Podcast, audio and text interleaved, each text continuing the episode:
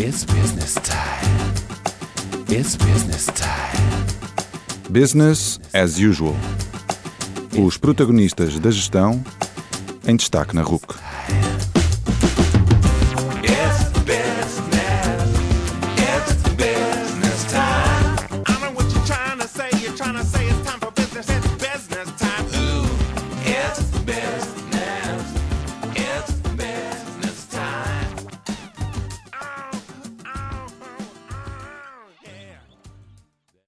Boa noite e bem-vindos a mais um Business as Usual.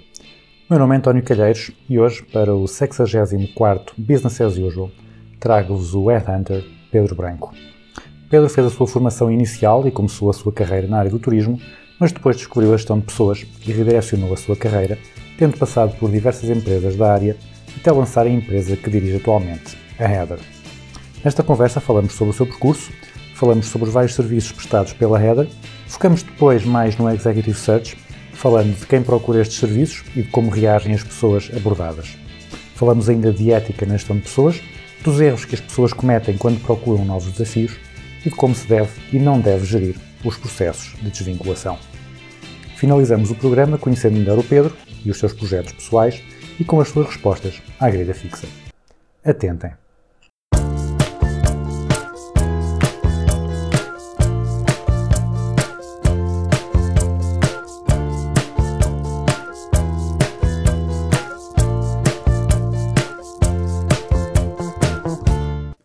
Então, boa noite, eh, Pedro Branco. Muito obrigado por estares connosco no Business eh, as Usual.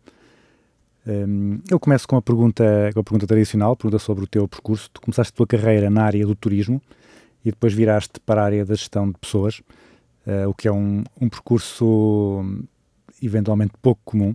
Eu pedia para partilhares com os nossos ouvintes o teu percurso e para nos contares como é que foi acontecendo essa transição do turismo para a gestão de pessoas. Sim, muito obrigado pelo convite. Boa noite para ti também. Eh, é um gosto estar aqui a, falar contigo, a falar convosco, eh, de quem está a ouvir e quem irá ouvir, porque isto creio que fica gravado, não é? Portanto, fica para a posteridade as asneiras Exatamente. que que eu As asneiras, as, asneiras, não, as asneiras ele o programa não grava, tem, um, tem aqui um filtro especial que só grava bom conteúdo. Uh, portanto, há de ficar para a posteridade tudo o que eu disser aqui hoje, as coisas mais acertadas e as menos acertadas.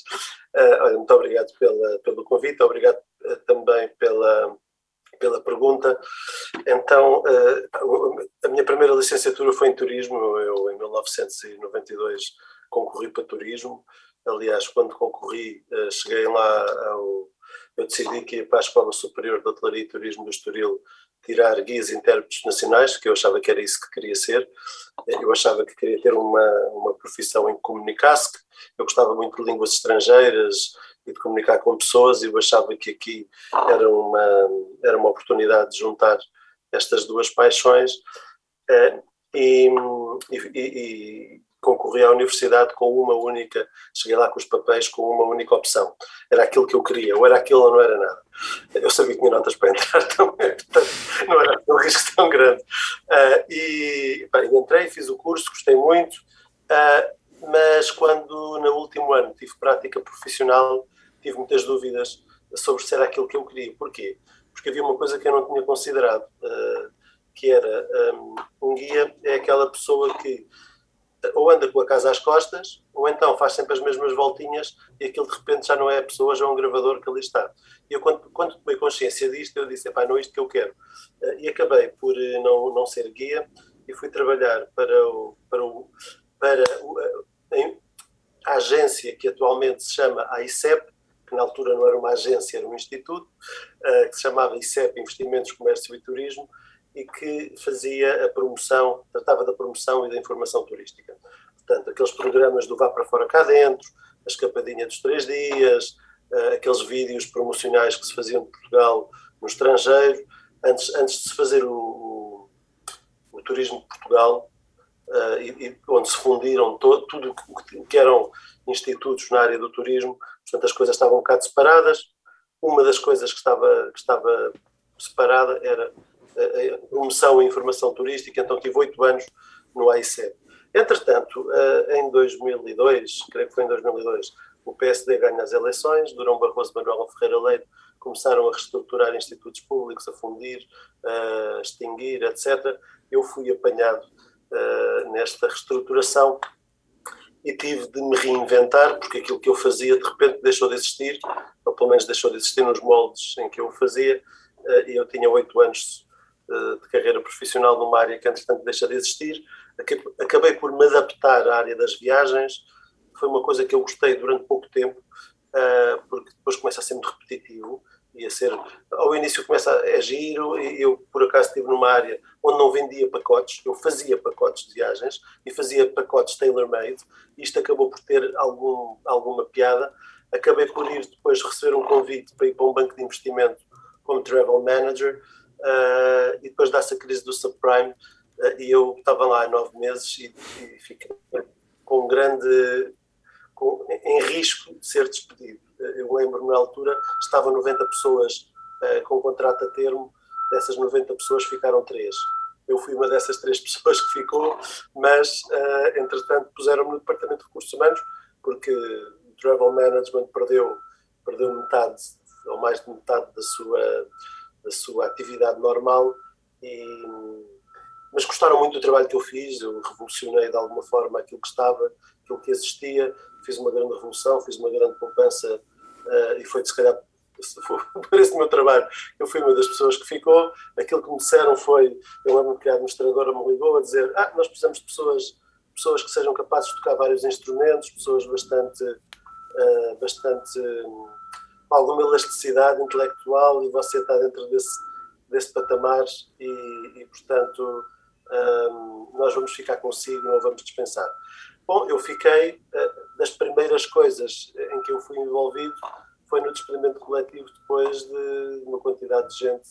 Uh, nós basicamente ficámos metade daquilo que éramos no grupo e, e, e tive um batismo um bocadinho feroz que foram os despedimentos coletivos, uh, estive envolvido em sete despedimentos coletivos e, portanto, foi, tive assim logo um banho de recursos humanos, uh, logo com tudo o pior que de, recursos humanos tem para dar, que é despedir pessoas. Eu lembro-me que tive, tive homens de barba rija a chorar à minha frente, pessoas que trabalhavam ali há 20 anos e, e portanto, foi, foi complicado de gerir, mas pronto. Uh, mas, mas eu, foi uma área que eu comecei a gostar, comecei a gostar, comecei a apaixonar-me e ainda lá tive oito anos uh, a fazer esta, esta, esta gestão e comecei a interessar-me cada vez mais pela área da gestão de recursos humanos e o meu objetivo, comecei à procura de, de formação para, para, para, para, me desenvolver nesta área e o meu objetivo era crescer dentro do Departamento de Recursos Humanos. A pessoa a quem eu reportava uh, chegou a dizer-me que, que me via com com, com competências para, para um dia, quando terminasse a crise, para, uh, porque nós tínhamos um diretor de recursos humanos que, entretanto, foi dispensado, uh, e que quando um dia, quando terminasse a crise, que tínhamos de voltar a apostar nos recursos humanos, era preciso uma pessoa para ficar à frente do departamento, uh, e que ele me via com capacidade para isso, portanto, eu, eu acreditei, ainda tive um ano em Espanha, porque a responsável da RH de Espanha teve um ano fora devido a a uma licença pré-parto de, de, risco e mais depois toda a licença de maternidade. Um, ainda tive uma semana, uma, uma semana, perdão, uh, era, bom, uma, era uma semana de cada vez. Uh, tive um ano em Espanha, quer dizer, não, tava, não tive um ano em Espanha, eu estava uma semana lá, uma semana cá. Uh, entretanto, em determinada altura, quando surgiu aquele momento de, de de encontrar alguém para ficar à frente do departamento, o banco, e vou dizer o banco porque eu não sei quem é que decidiu o quê, nunca, nunca ninguém me disse, mas alguém decidiu que eh, se ia à procura de alguém no mercado. Foi-se à procura de alguém no mercado, e eu no dia em que percebi que se estava à procura de alguém no mercado, eu pus-me no mercado também, porque eu, eu, eu pensei, bom, estou aqui há oito anos, não vou ficar o resto da vida a fazer a mesma coisa, ou dou este passo cá dentro, ou tenho de dar um passo daqui para fora.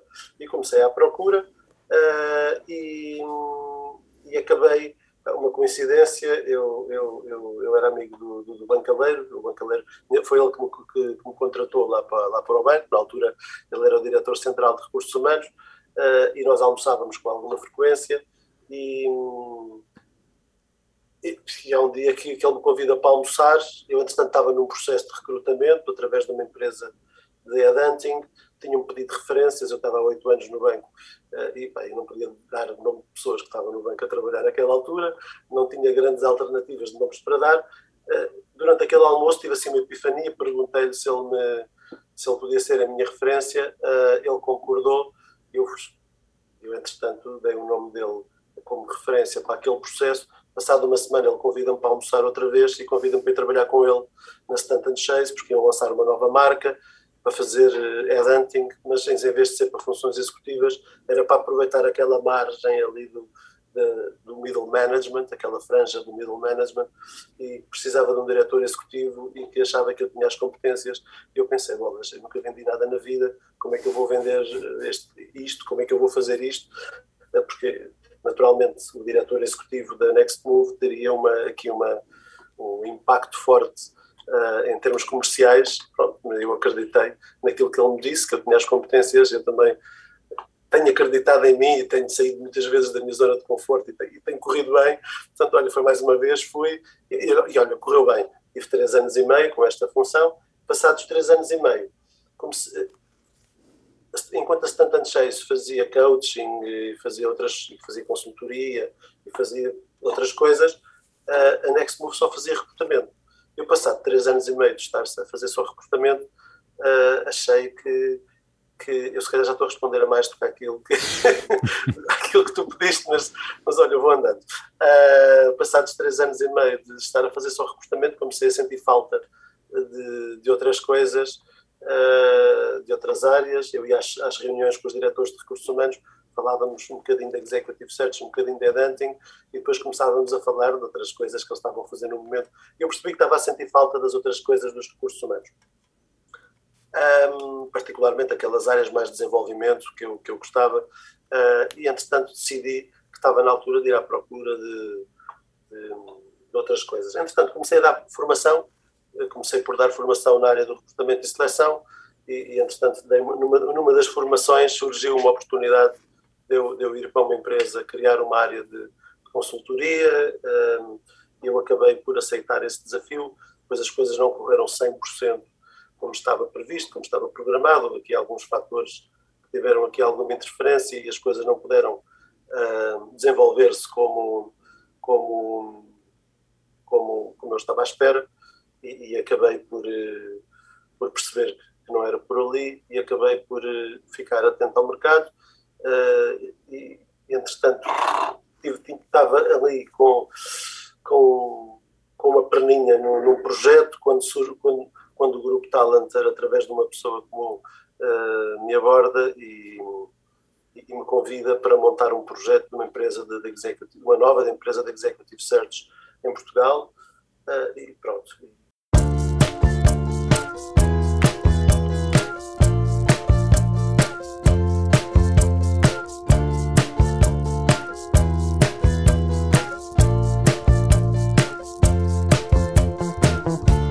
Então vamos, vamos, agora, vamos agora pegar nesse, nessa nova empresa, a, a Heather, não é? que, tu, que, tu, que tu lançaste, já vai, já faz uh, um ano, dois anos, já nem sei.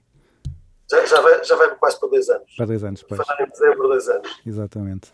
Então agora vamos aqui colocar, um, como na televisão, aquele, aquele, aquele pub no, no canto do ecrã e fala então um pouco sobre a, sobre a Heather, portanto, o, que, como é que a Heather eh, desenvolve o seu, a sua atividade, que serviços é que presta e, que, e porque é que hum, potenciais eh, clientes que nos estejam a ouvir, porque é que devem contratar eh, a Heather. Ok. Olha, eh, o, que é, o que é que nós fazemos? Nós, o, o negócio âncora da, da empresa é o Executive Search, que, que não é mais do que a pesquisa direta de executivos, quer seja um pouco por todo o país, quer seja um pouco por todo o mundo. Ah, o segredo aqui deste, deste nosso negócio, não, não, estamos a fazer, não, não inventámos a roda, portanto, não inventámos a roda, aquilo que eu procurei fazer foi buscar as boas práticas, as melhores práticas que eu conhecia deste setor e tentar implementá-las. Para mim, o grande segredo eh, do nosso sucesso, vamos dizer sucesso, as coisas, tivemos em uns tempos difíceis com a pandemia, mas as coisas agora estão a correr bastante bem. Eh, e o segredo deste nosso sucesso, eu acho que reside eh, em duas coisas principais. Em primeiro lugar, a senioridade da equipa. No Executive Search, trabalhar com estagiários não é a forma correta de, trabalhar, porque obriga-nos a estar muito próximo da operação e a corrigir muita coisa, e as coisas às vezes não correrem bem, não haver tempo para corrigir, uh, uh, isso é complicado, portanto, aquilo que eu quis fazer foi ter uma equipa bastante sénior que me pudesse dar aqui algumas garantias de algumas garantias de sucesso no, no, nos processos e, e, uma equipa que fosse autónoma eh, e por outro lado uma equipa também estável uma equipa que, que me desse também garantias de que eu não precisava estar sempre a formar pessoas, que, que, que mantinha uma equipa bastante, bastante estável e, e que sabia sempre. Uh, isto é como uma equipa de futebol que joga há muito tempo junto, é que estão, uh, os jogadores estão há, há, muito tempo a jogar juntos, eles já não. Eles, eles já, já, jogam de olhos fechados, portanto, eles já sabem para onde é que o jogador A vai correr, para onde é que o, o, o jogador B vai correr e, portanto, já fazem um passo de olhos fechados. E, e, a nossa equipa já, já começa a funcionar assim, porque uh, temos aqui uma equipa bastante, bastante coesa, bastante estável, uh, uh, bastante positiva. Eu tenho o melhor ambiente de trabalho que alguma vez tive, portanto, temos, temos um excelente, excelente ambiente de trabalho. Isto ajuda na qualidade de trabalho, porque nós Sim, eu, eu, vejo de vez em quando tu a partilhares o o, os doces e, a, e, as, e, as e as prendas que levas para, para a equipa. O que não sei se, se. Lá está, é uma coisa que não seria tolerável a partir de agora na, nas escolas públicas, não é para os miúdos, mas que no, no escritório. no escritório acho que é um miminho que sabe bem. É. Sim, sim. Isso, isso, isso é. Agora não tem acontecido muito porque com a pandemia uh, estamos a trabalhar essencialmente a partir de casa Uh, isto é um trabalho que nos permite trabalhar muito a partir de casa. Uh, as reuniões com clientes, entrevistas com candidatos acontecem, na sua esmagadora maioria dos casos, uh, online e, portanto, temos estado muito. Eu perguntei à equipa, se ela, por acaso foi uma surpresa, eu, eu perguntei à equipa: bom, agora para, para, o retorno, vocês querem trabalhar 100% de escritório, misto ou ou a partir de casa, em teletrabalho, eu estava à espera que toda a gente dissesse-me isto, e só uma pessoa é que disse-me isto, todas as outras pessoas disseram eu quero trabalhar a partir de casa, gosto de trabalhar a partir de casa. Então, uh, pelo menos até final do ano, vamos ficar neste registro, a partir do próximo ano vamos reavaliar, até porque as pessoas depois podem mudar de opinião, uh, depois muito tempo em casa também podem jogar, mas, mas sim, uh, eu acho que, que, que, que as pessoas, se estiverem a trabalhar felizes, eu acho que se tivermos um bom ambiente de trabalho, eh, quando as pessoas estão a trabalhar e não têm de se preocupar como é que aquele colega que tem mau feitio vai reagir, como é que o meu chefe, o que é que o meu chefe vai me dar na cabeça hoje, o que é que, se as pessoas estiverem a trabalhar com alguma descontração, naturalmente tem de haver pressão, temos objetivos para cumprir, temos essas coisas todas, eh, mas essa pressão chega, não, não precisa de haver aquela pressão de ter um, um mau colega, ter um mau chefe, ter uma, um mau ambiente de trabalho, as pessoas em vez de estarem preocupadas com os relacionamentos interpessoais no escritório, uh, têm de se preocupar só em, em fazer bons projetos uh, e em apresentar excelentes shortlists excelentes resultados para os clientes. E eu acho que isso, é, que isso, vale, que isso vale muito. E depois também, porque eu acho que eu prefiro ter um pequeno exército de 5 leões do que um grande exército de 500 ovelhas. Portanto, uh, não, me, não quero ter muita gente, quero ter uma equipa mais reduzida, mas uma, mas uma boa equipa, uma equipa experiente e uma equipa muito competente. E felizmente isso, isso nós temos e, e considero-me privilegiado poder trabalhar com, com a equipa que, que, que eu tenho. Agradeço-vos muitas vezes uh, por isso. Mas pronto, estávamos a falar na, nos nossos serviços. Portanto, o Executive Search é, é, é, aqui é, é o nosso negócio âncora isto, isto não é rocket science, isto é mais transpiração do que inspiração. Isto basicamente, isto é muito trabalho. É fazer um, um forte trabalho de, de levantamento no mercado, tentar perceber todas as pessoas que estão no mercado, em todas as empresas que fazem sentido para os projetos que nós temos, é tentar falar com essas pessoas E, isto é, é, é estatística pura. Com quantas mais pessoas eu conseguir falar, maior a probabilidade de, de, de encontrarmos as pessoas certas, uh, as pessoas mais alinhadas e, as pessoas mais competentes para os nossos clientes. Isto é, é, é um investimento, é mais investimento do que, do que inspiração. Isto não é, eu agora tenho aqui um rasgo de inspiração e, e fecho uma shortlist. Sabemos que isto não resulta sabemos por experiência própria. Há muitas pessoas que acham, não, isto do Executive Search é, é estarmos bem relacionados, falarmos com os potenciais candidatos no mercado. Não, em cada, para cada projeto eu tenho 100, 200 candidatos no mercado. Eu posso ter 500 projetos, isto vezes 200, 200 candidatos no mercado, não, não posso conhecer toda a gente. E, e para a empresa A faz sentido um tipo de pessoa, para a empresa B a mesma função, já é uma shortlist completamente diferente. Uh, cada, cada levantamento de, de, perfil que nós fazemos com os clientes, nós percebemos, eu às vezes estava a pensar já, olha, aquele candidato daquele projeto ser muito interessante para aqui, faço a reunião de levantamento de, de, função, conheço as pessoas, conheço a empresa, conheço os desafios e digo, não, faz sentido nenhum. Por várias razões. Encontro logo 10 motivos para aquela pessoa não fazer sentido. Portanto, tem de ser, um, tem de ser assim, tem de ser um, um, um processo muito intensivo. E depois o que nós fizemos também, também um bocadinho fruto da pandemia, que o Executive Search foi muito, muito fustigado na altura da pandemia, uh, aquilo que nós fizemos foi abrir uh, aqui o leque e abrirmos o Executive Search e as metodologias do Executive Search, que, podemos, que temos também algumas metodologias mistas, portanto, mas abrir a, a, metodologia do Executive Search para o Middle Management e para algumas funções mais técnicas, em algumas das situações utilizamos metodologias mistas, uh, em que usamos parte do Executive Search, parte de algumas outras metodologias, como bases de dados, anúncios, etc.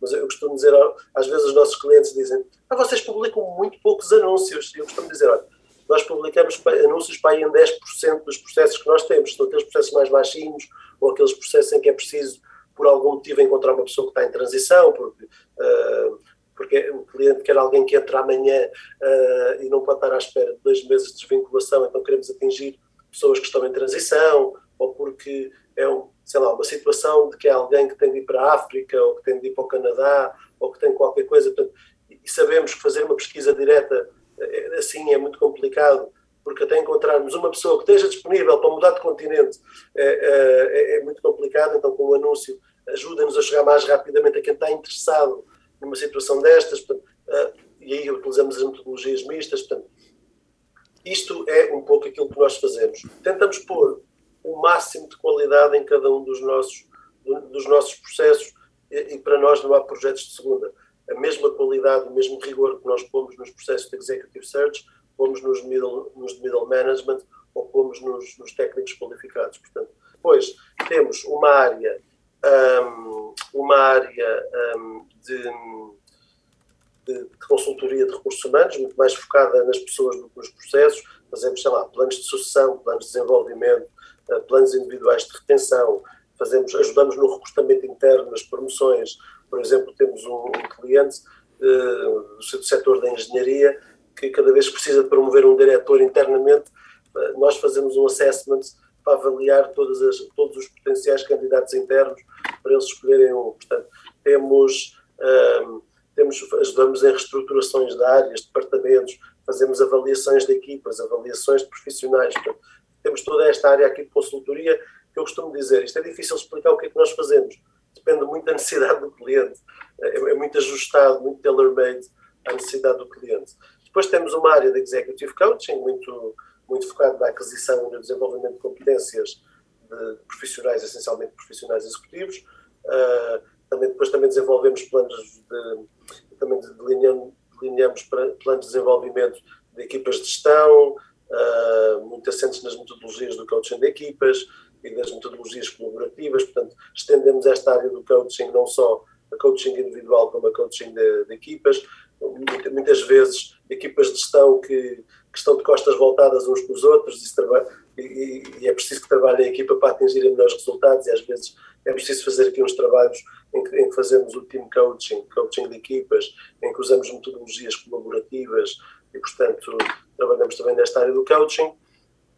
Depois temos um, um serviço que é assim um bocadinho, toda a gente sabe que é um serviço pelo qual eu tenho um carinho especial, que é, do exec, que é o serviço do Executive Coaching, do, perdão, do Executive Placement, que, que basicamente pode-se dizer que eu desenhei isto milimetricamente uh, para a recolocação de profissionais no mercado de trabalho uh, com uma grande, uh, com um grande foco no, no reposicionamento, portanto, não é só uma questão de, de, de, perceber o que é que a pessoa estava a fazer e pôr a pessoa a fazer a mesma coisa, mas é, é muitas vezes as pessoas querem reorientar-se no mercado de trabalho. Eu posso dizer que se calhar a maior parte dos profissionais que nós acompanhamos não, não, são, através, não são clientes empresariais, são clientes individuais e não são pessoas que estão desempregadas à procura de emprego, são pessoas que estão a trabalhar e ou que querem dar o salto, querem reposicionar só para subir de grau ou, ou para darem um salto lateral para mudarem aqui um bocado de, de, de, de área. Eu, eu, eu, tenho muita experiência nessa, pessoal empírica nessa, nessa área. E, e portanto, um, e aí trabalhamos muito a definição do propósito, a definição e o alinhamento do propósito, a criação de uma marca pessoal forte para atingir esse propósito, o desenvolvimento das ferramentas e das plataformas e das estratégias para a comunicação dessa marca e desse propósito, nomeadamente em termos de CVs, de LinkedIn, de networking, etc. Uh, portanto, uh, é muito, é muito isto que, que, que, nós fazemos. Depois também ajudamos a pessoa não só na, a prepararem-se para mudar, mas depois também ajudamos na, na, na, abordagem ao mercado. Construímos, nós construímos bases de dados para cada uma das pessoas que nós. Nós não temos uma base de dados que partilhamos com as pessoas, nós construímos uma base de dados de potenciais empresas em função daquela pessoa, do seu propósito, da sua marca, dos seus objetivos, da, da, da, zona geográfica que definiu, nós criamos uma base de dados para aquela pessoa ter contactos imediatamente para se reposicionar através de, de e-mail, através de LinkedIn, portanto, fazemos todo aqui este, este trabalho. E depois trabalhamos também muito a preparação para todo o processo, fazemos role, muitos roleplays, usamos casos reais processos que temos ou que tivemos no passado recente para, para treinarmos com aquelas pessoas. Um, estou a trabalhar com um CFO uh, e estive a estou a fazer neste momento, ou se fiz há pouco tempo um processo para um CFO, aquilo que eu vou fazer é vou pegar naquele processo, eventualmente com alguma ligeira adaptação, mas pego naquele processo, depois há sempre muitas, muitos filtros em cima de filtros, em cima de filtros, e, e, e quando nós usamos só a imaginação, fica sempre mais pobre. Quando usamos um caso real, tem sempre filtros que nós jamais nos lembraríamos deles e torna o processo muito mais realista. Uh, e, fazemos roleplays e fazemos treino de entrevistas, treino de negociação, e, portanto, preparamos as pessoas mesmo a sério para o feedback que as pessoas nos têm dado. É, olha, Pedro, olha, lembras-te da preparação para aquela entrevista? Olha, fizeram-me exatamente as perguntas que o Pedro me disse que iam fazer e eu respondi da forma que o Pedro não sei o quê, estou muito bem. Pronto, temos tido um feedback muito, muito positivo. As pessoas estão muito satisfeitas com o serviço, porque efetivamente é um serviço muito intenso. E depois é um serviço que é feito por uma equipa sénior. Uh, nós não temos aqui estagiários a recibos verdes uh, recém-licenciados a fazer projetos. Não. Somos nós que fazemos. Aliás, eu sou a pessoa mais envolvida nestes projetos. Eu sou a pessoa que trabalha mais este serviço. E, e, e portanto, juntarmos aquilo que é o nosso conhecimento do mercado, o nosso conhecimento das organizações, o nosso, o nosso conhecimento em termos de gestão de carreira e de, de, de, de construção da carreira em função do mercado, isto acaba por dar às pessoas aqui um, um, um reposicionamento muito interessante já agora, só, só, sim, só sim. o último serviço, eh, porque ah. às vezes nós, nós somos um bocadinho reativos e surgem, surgem desafios, surgem oportunidades. Estamos neste momento a lançar um programa aqui, uh, portanto, dentro do grupo, uh, em parceria com a Talented Academy. Estamos a lançar aqui um, um curso avançado de recrutamento e seleção, em que somos nós que damos. Portanto, é, é dado por nós, certificado de GERT, tudo direitinho, tudo, tudo feito bem com as normas todas, uh, para equipas, para aquelas empresas que nós abordamos e que dá, muito obrigado, mas nós temos equipas internas de recrutamento, ok, portanto, não temos executive search para lhes vender, temos a formação das equipas internas uh, para estas empresas que têm, que, têm, que têm equipas internas de recrutamento e seleção e de, e de talent acquisition.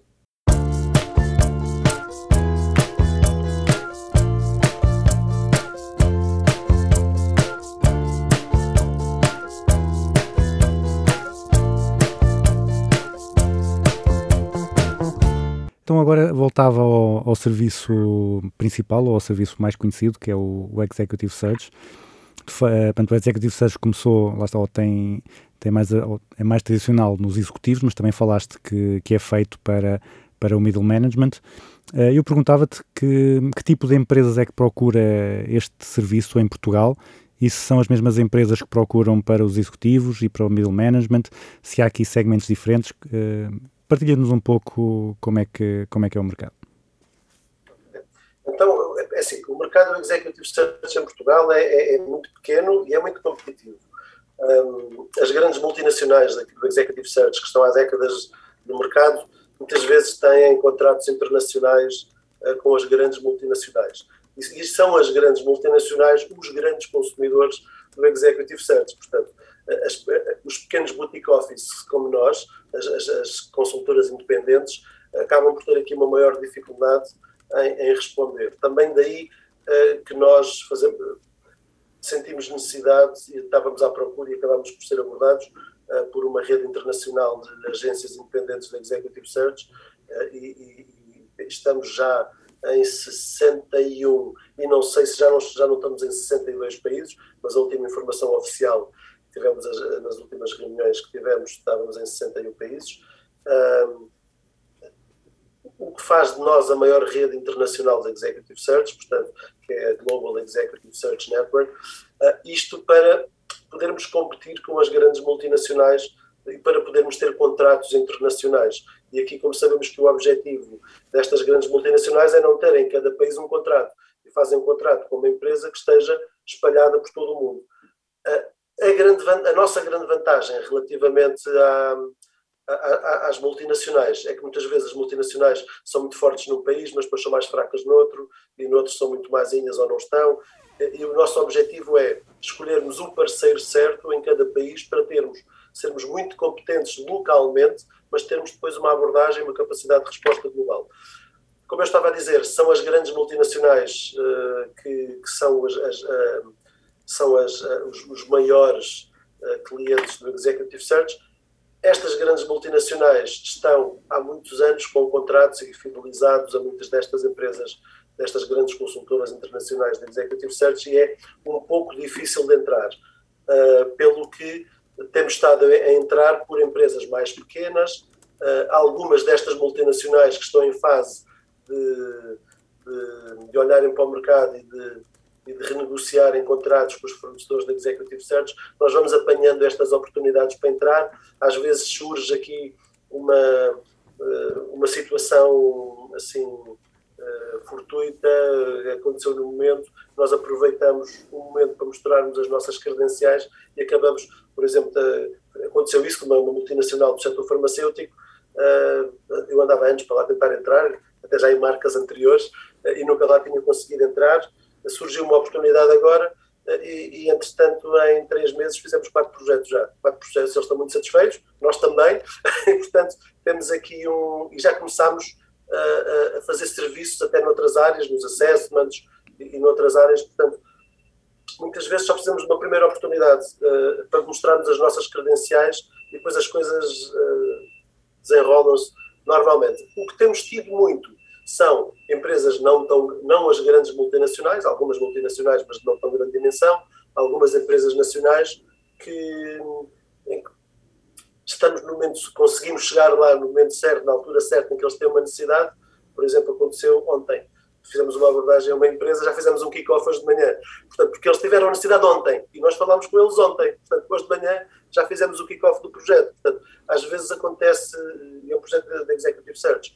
Portanto, muitas vezes isto é uma questão de, de timing. E quando nós agarramos a oportunidade, pois, sabemos que cada euro investido na manutenção, na retenção de um cliente, é muito mais bem gasto do, do que ir à procura de um novo cliente. Portanto, nós, nós queremos ter aqui relações, relações mais duradouras com os nossos clientes, porque sabemos que os clientes gostam de ter fornecedores nestas áreas, particularmente, que os conheçam. Uh, e, e, e, uma empresa que já fez um, dois, três, quatro processos, já conhece a cultura, já conhece as pessoas, já sabe, pronto, torna o processo muito mais fácil. Uh, e tem sido isto, o mercado é um pouco assim. Uh, as grandes multinacionais são os grandes consumidores, mas é difícil de lá entrar. Estamos a começar a entrar devagar, isto não é uma coisa. O facto da pandemia ter surgido dificultou imenso, porque antes da pandemia as empresas estavam muito estavam muito muito permeáveis a, a experiências eh, e com a pandemia passou, passaram a estar focadas noutras coisas. Olha, não, não, nós neste momento estamos aqui com os planos de contingência da Covid, não temos aqui grandes margens para estar a pensar em novos fornecedores. Portanto, Isso dificultou imenso. A pandemia deu-nos aqui um, uh, deu-nos aqui um, um embate bastante forte. Mas conseguimos ultrapassar, conseguimos sair com muita resiliência, sair mais fortes do outro lado uh, e mais fortes, uh, portanto, mais fortes pela experiência e, e agora estamos a recolher os dividendos desta nossa paciência, desta, deste, deste, no, deste nosso sacrifício, deste nosso esforço, porque não é fácil lançar uma empresa nesta área e, e levar com uma pandemia passados dois meses e meio do lançamento da empresa.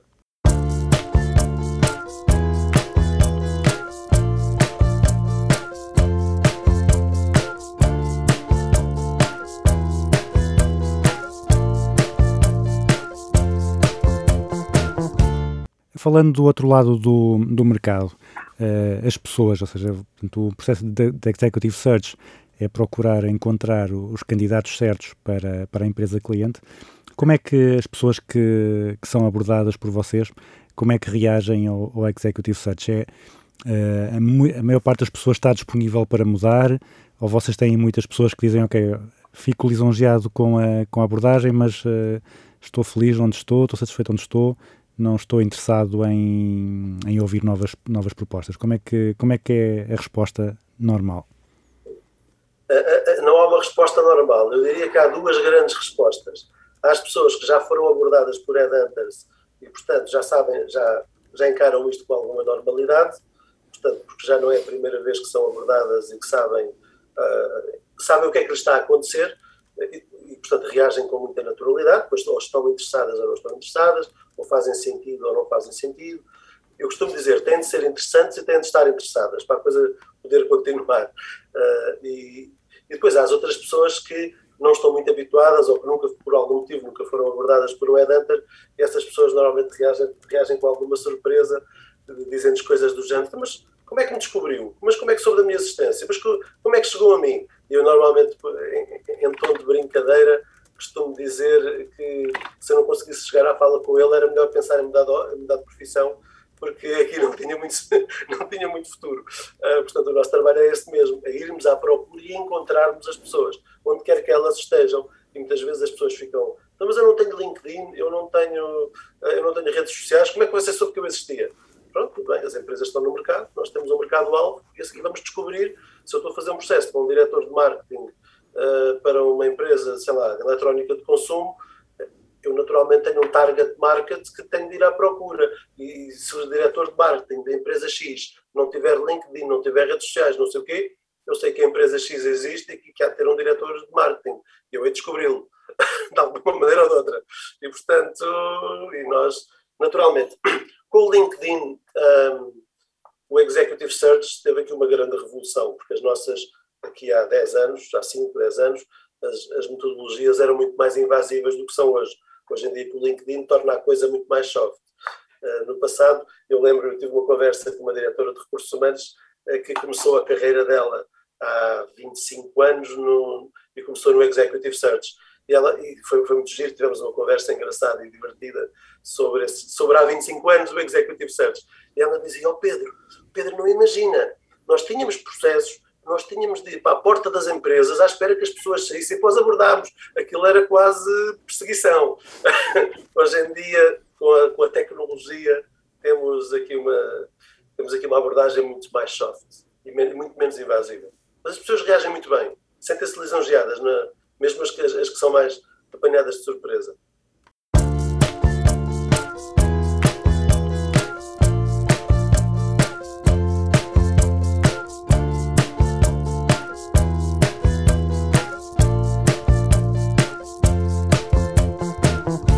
Já, já referiste um pouco isso, começaste a dar formação e, e recentemente também começaste a, ser, a dar aulas uh, no ensino superior, nomeadamente na, na Universidade Europeia e, e, e, tens também, e és além de professor, coordenador da pós-graduação em desenvolvimento organizacional e capacitação de equipas uh, e pessoas. E na apresentação dessa pós-graduação está lá referido que ao longo da pós-graduação aborda-se a integração eficaz de práticas éticas e responsáveis de atração e retenção de talento, comunicação, motivação, liderança e promoção do bem-estar organizacional. E quando eu estava a olhar para isso, também lá está, também sou um bocado stalker, como os, uh, os uh, executive searchers antigos, chamou-me a atenção o foco que aqui no, na, na preocupação com as práticas éticas uh, e responsáveis. E eu perguntava-te se tu podias partilhar exemplos de práticas de gestão de pessoas que não sejam éticas nem responsáveis e porque é que vocês deram este, este ênfase tão grande a esse ponto.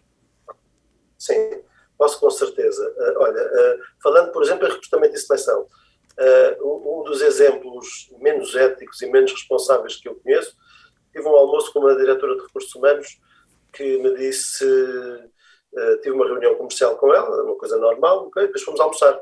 Já temos aqui alguma, alguma à vontade. E ela, durante o, o almoço, depois confidenciou-me que não estava muito feliz naquela empresa, que, que não sabia no que, é, no que é que se tinha metido que passados 15 dias, 3 semanas de estar na empresa, percebeu que não era ali que queria estar, foi falar com a empresa de headhunting que a colocou lá e, e, a pessoa com quem ela falou disse-lhe, ouça, um, ou você fica aí pelo menos seis meses ou a gente nunca mais apoia em lado nenhum. Uh, pronto. Uh, duas práticas, já estamos a falar de duas práticas não éticas. Um, uma prática não ética não foram capazes de perceber ou, ou, foi falta de ética ou foi incompetência, uma das duas. Um, ou foi má formação, não sei. Um, não conseguiram perceber que aquela pessoa não encaixava ali. Em primeiro lugar. E, portanto, uma prática ética que eu digo sempre é não podemos enganar os candidatos, estar a pintar uh, cenário muito bonito e depois a pessoa chega lá e não é nada daquilo.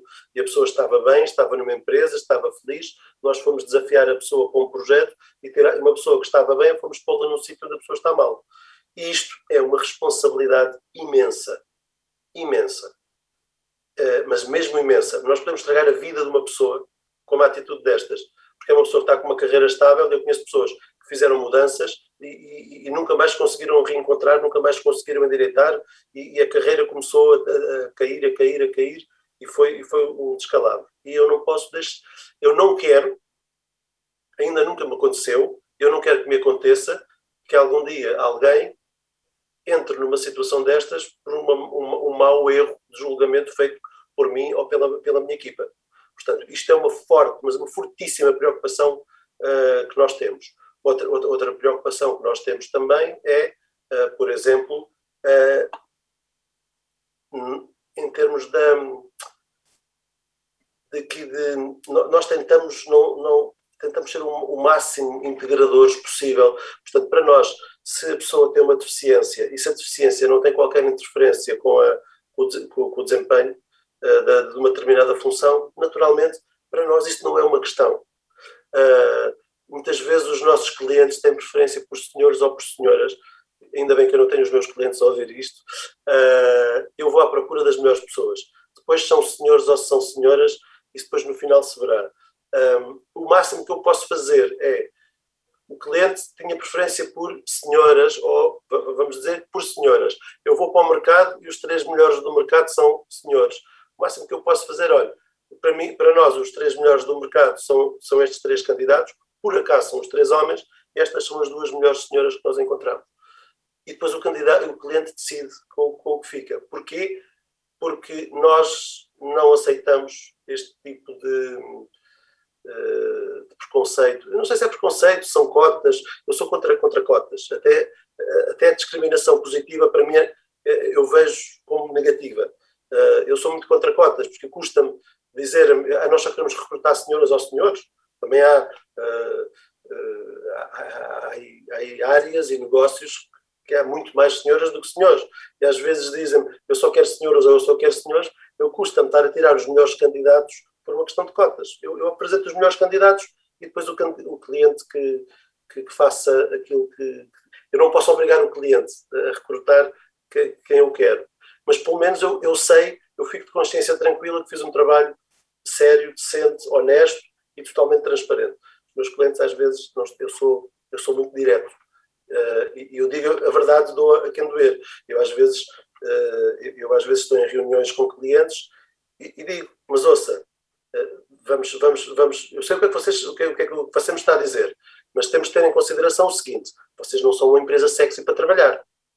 Vocês têm um mau employer branding, vocês não tratam muito bem as vossas pessoas, vocês pagam abaixo do preço de mercado. Vocês não podem estar à espera que eu traga lá creme de creme, porque essas pessoas não querem vir trabalhar convosco. E eu digo isto nas reuniões porque não vale a pena estar a pôr panos quentes em cima, estar ali a adorar a pílula, estar a pôr panos quentes. Eu acho que a melhor forma que nós temos de, de fazermos um bom serviço, uh, prestarmos um bom serviço aos nossos clientes, é sermos totalmente honestos. Ouça, vocês têm estas características, uh, os melhores, os, tivemos aí um, um- um cliente, uma empresa do setor industrial, uma empresa portuguesa, uma grande empresa, Uh, mas não é uma empresa com um grande employer branding, não é uma, uma, uma empresa reconhecida pelas, por práticas muito avançadas, está numa fase de transformação, mas ainda tem um longo caminho a percorrer. E, e- e eles diziam: Nós queremos candidatos da empresa A, empresa B, empresa C, eram só as grandes multinacionais. E eu disse-lhes hora: oh, Desculpe, os candidatos que estão nas empresas onde toda a gente quer estar, quer, estar não vão sair de lá para irem trabalhar convosco. Desculpe, isso não vai acontecer. É que nem vale a pena ir perguntar. Ah, mas às vezes podem estar insatisfeitos. Ainda assim, mesmo que estejam insatisfeitos e podem querer mudar, mas não é mudar para a vossa empresa. Isso não vai acontecer.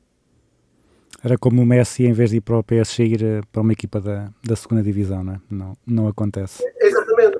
Eu às vezes faço essa analogia. Olha, ouça, você está a dizer que era o Cristiano Ronaldo, mas você é o Feirense, ou, ou o Feirense, ou o Campeiorense. O que, por muito que vocês queiram o Cristiano Ronaldo, é preciso que o Cristiano Ronaldo queira vir jogar convosco. Isso não vai acontecer.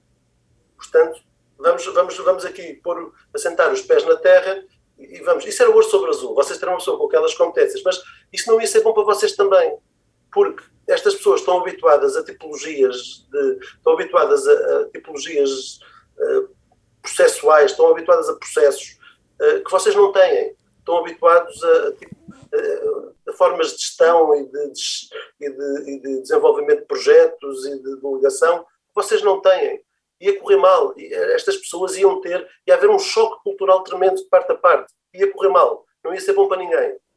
Não ia ser bom para vocês que ficavam com um recurso que se, eh, que, passado dois meses se ia embora. Ia ser mau para o recurso que saiu de um sítio onde estava melhor e tinha ido para um sítio onde, ta- onde estava pior e teve de ir à procura de uma alternativa. Ia ser mau para nós que tínhamos de acionar a garantia que íamos fazer o processo à borla. Portanto, vai ser mau para toda a gente.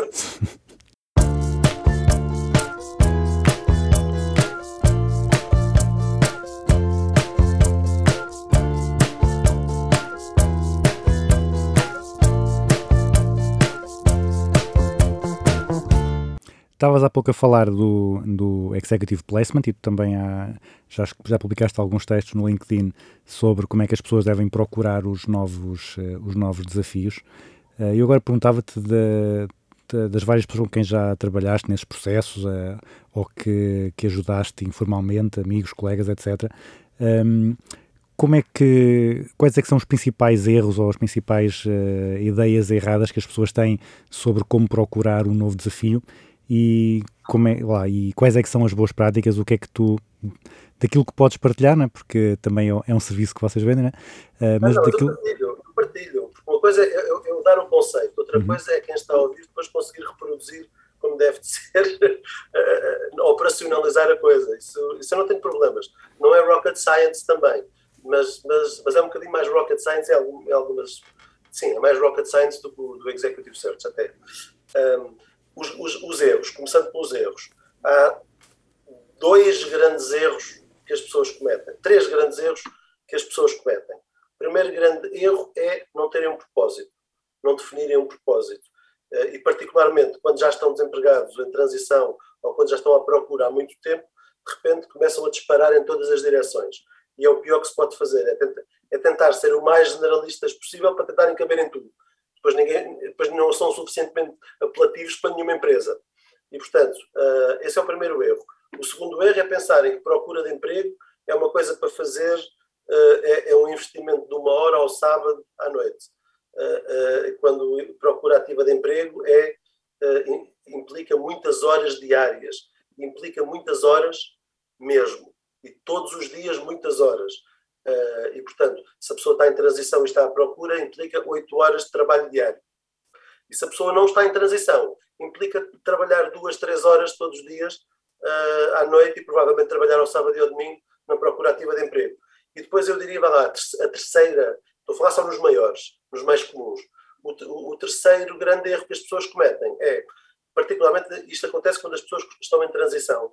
Uh, a pessoa foi envolvida num despedimento coletivo, a coisa não estava a correr bem, chegou a acordo e, e fez um acordo e saiu, etc. E muitas vezes as pessoas têm vergonha e não contam a ninguém, escondem-se e, não atualizam o LinkedIn, toda a gente acha que elas estão a trabalhar, não dizem a ninguém que estão à procura. Uh, e, e isto é um grande erro, porque quanto menos pessoas souberem que aquela pessoa está à procura do emprego, menos pessoas podem ajudar. Simples. Quais são os conselhos que eu dou a, a toda a gente? E isto eu já fiz já perdi a conta a quantos webinars já fiz e a quantas pessoas já dei este conselho, já foram centenas, muitas centenas de vezes. Primeira coisa, definir um propósito. A gente tem de definir um propósito. Temos de ter um propósito. Não podemos estar, ah, mas pode ser A, pode ser B, pode ser C, quando são, às vezes, três coisas completamente diferentes. Eh, eh, e eu digo, olha, eu compreendo que você tenha tido uma, uma experiência profissional muito colada ao setor industrial, eh, na área da produção, compreendo que você tenha feito aí uma formação em marketing digital e que tenha trabalhado já nessa área. Agora, não pode simultaneamente estar a concorrer para responsável de produção e responsável de marketing uh, em simultâneo com, com a, com, a, mesma estratégia, quer dizer, com o mesmo currículo, com o mesmo LinkedIn, não dá. Podemos ter um plano A e um plano B, mas até, mas para ter um, assim, eu tenho muita dificuldade em aceitar um plano A e um plano B com essa, com essa divergência de, de funcional, mas sendo possível, tem de ser uma coisa que vai implicar um investimento brutal. Porque basicamente vai implicar ter dois CVs completamente diferentes e, e, e das duas, uma, ou ter dois LinkedIns, que é, que, que é, que é, que é absurdo, uh, ou então ter um LinkedIn que não dê para nada. É que não ajuda, mas também não, não atrapalha. Portanto, é, é muito complicado. Portanto, o que, é que, o que é que eu digo? Definir o propósito. E o propósito, e, depois, e é não disparar em todas as direções, é definir o propósito, e nós fazemos um, um documento de propósito, onde fica tudo definido. Que é que a pessoa, onde é que a pessoa quer ir, para que tipo de empresa, uh, fazer o quê, como é que a, fazer que tipo de funções, uh, com que tipo de cultura, quanto é que a pessoa quer ganhar, que benefícios é que quer ter, para nós ter, geograficamente qual é o setor para onde quer ir, quais são, tudo, tudo, tudo o que se possa antecipar eh, em termos de um futuro, tudo isso fica registado num documento do propósito. Depois a seguir criamos uma marca, ajudamos esta pessoa, não é? A criar uma marca pessoal associada a este propósito, que é para eu atingir, para, para eu, com este track record, com este, com este currículo que eu tenho para trás de mim, com as experiências que eu tive, como é que eu me vou posicionar para atingir este objetivo, este propósito? E depois começamos a trabalhar a marca pessoal, naturalmente. Eu costumo dizer, eu costumo fazer a analogia do detergente eu, eu tenho uma fábrica de detergentes e, e eu faço um detergente. Eu, eu, quando, quando vou pôr o detergente no mercado, eu tenho que perceber quem é o meu consumidor, quem é que vai comprar o detergente e porquê é que vai comprar o detergente. Uh, e, como é que eu vou passar a mensagem a essas pessoas. Eu tenho que pensar no, na, na, no tipo de embalagem, no, no, no, formato da embalagem, tenho pensar na cor da embalagem, por tudo isso passa mensagens subliminares que ajudam a vender aquele produto. E depois tenho que pensar, eu, eu até costumo usar temos três grandes tipos de detergentes, se calhar há mais, mas eu penso, só, só me de três. É aquele detergente que, que tira as nódoas todas, e aí a, a mensagem é tiramos as nódoas todas. Depois temos aquele detergente que não tira as nódoas todas, mas podemos mostrar as cores todas. E aí ele não diz, eles não dizem que, não, que eles não tiram as nódoas todas. Mas aí o, aí o grande chavão é connosco não tem problema, usa o nosso detergente e pode misturar a roupa toda que não há problema. As cores todas, branco com preto e com é uma forma de vender. E também e há quem, quem compre porque não quer estar a ter trabalho a separar, a fazer máquinas e a separar roupa, pronto. E depois há, há inclusive aqueles que dizem somos amigos do ambiente. Ao usar o nosso detergente, tem a garantia que não estamos a prejudicar o ambiente. Se calhar é muito mau tirar nódoas, se calhar não, não, não dá para misturar cores, no entanto é amigo do ambiente. E, e todos eles são válidos, são motivos válidos. Agora, nós temos de decidir qual é a nossa marca. Temos de decidir para onde é que queremos ir e depois como é que nos posicionamos para atingir esse objetivo. E depois é fazer o CV, fazer o LinkedIn, uh, usar todos os outros canais, outras redes, o que quer que seja, para comunicar a nossa marca pessoal. Uh, temos, de, temos de definir o nosso target, temos de perceber qual é o nosso target, temos de trabalhar, temos de trabalhar o nosso networking, a nossa rede de contactos. Uh, quantas mais, com quantas mais pessoas nós, nós falarmos, melhor. Uh, e às vezes as pessoas, mas como é que eu faço isso?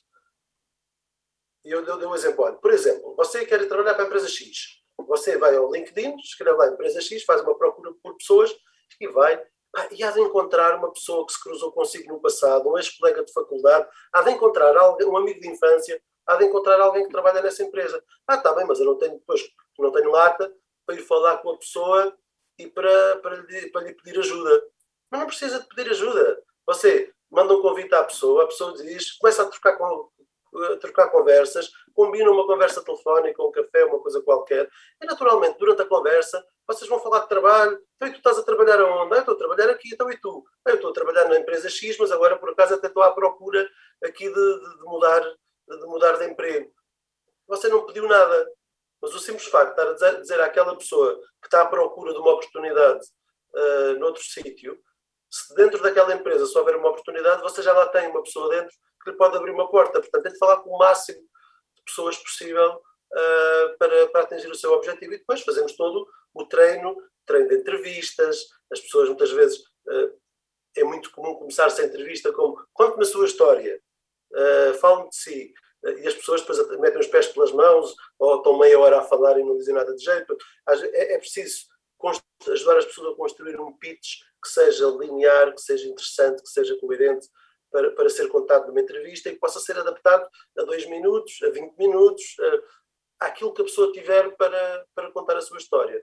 E depois, uh, o treino da negociação, a negociação é, por exemplo, as pessoas, toda a gente me diz, Pedro, para mim o pior disto tudo é, na primeira conversa, quando o Ed Hunter me liga e me pergunta, então e, e qual é a sua expectativa salarial? Eu fui logo desarmado, não sei o que é que é dizer.